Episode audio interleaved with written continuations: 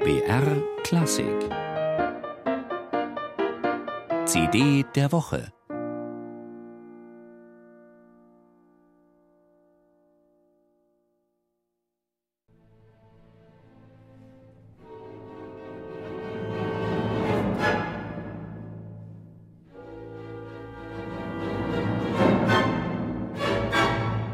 Diese Musik klingt ein bisschen nach Karl Maria von Weber, ein bisschen nach Ludwig van Beethoven.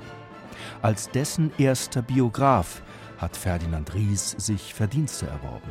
Aber er behielt auch seine eigene Musikerlaufbahn als Pianist und Dirigent im Blick. Ries komponierte selbst, hatte beachtlichen Erfolg damit in London und Paris, Amsterdam und Berlin. Sein erstes Bühnenwerk, Die Räuberbraut, knüpft dem Tonfall nach bei Beethovens Fidelio an, auch bei Webers Freischütz. Elemente des volkstümlichen Singspiels finden sich darin, durchsetzt von Ziergesang, ebenso wie Elemente der schwarzen Romantik. Was eben damals so in der Luft lag.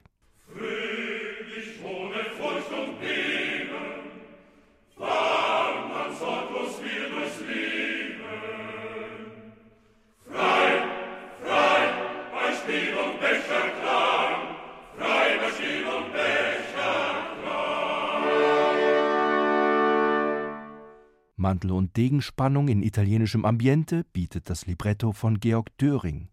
Es kreist um eine heldenhafte Frau namens Laura, die entfernt an Beethovens Leonore erinnert. Man könnte die Räuberbraut vielleicht sogar als einen späten Ausläufer der Revolutions- und Rettungsoper ansehen.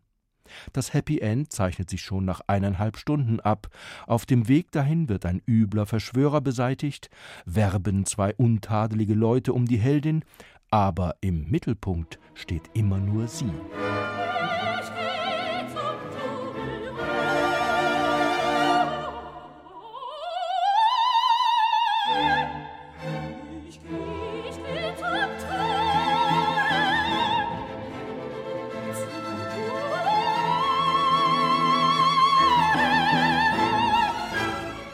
Wilhelmine Schröder-Defriend, die Anfang des 19. Jahrhunderts im Kostüm von Beethovens Leonore und Wagners Senta gefeierte Diva, glänzte in der Partie der Laura. In der Ersteinspielung der Oper eifert ihr Ruth Ziesack nach mit apart timbrierter Stimme und intelligenter Textgestaltung. Vom Tenor Thomas Blondel in der Rolle des Fernando, vom Bassisten Jörg Felix Speer als Räuberhauptmann Roberto kommen grundsolide Gesangsleistungen. Der Dirigent Howard Griffiths animiert das WDR Sinfonieorchester Köln zu präzisem, punktuell mitreißendem Musizieren. Grund genug haben die Beteiligten ja für ihren Enthusiasmus, denn schließlich meinte Ferdinand Ries über sein Werk: Das Ding muss am Ende krachen. Ja.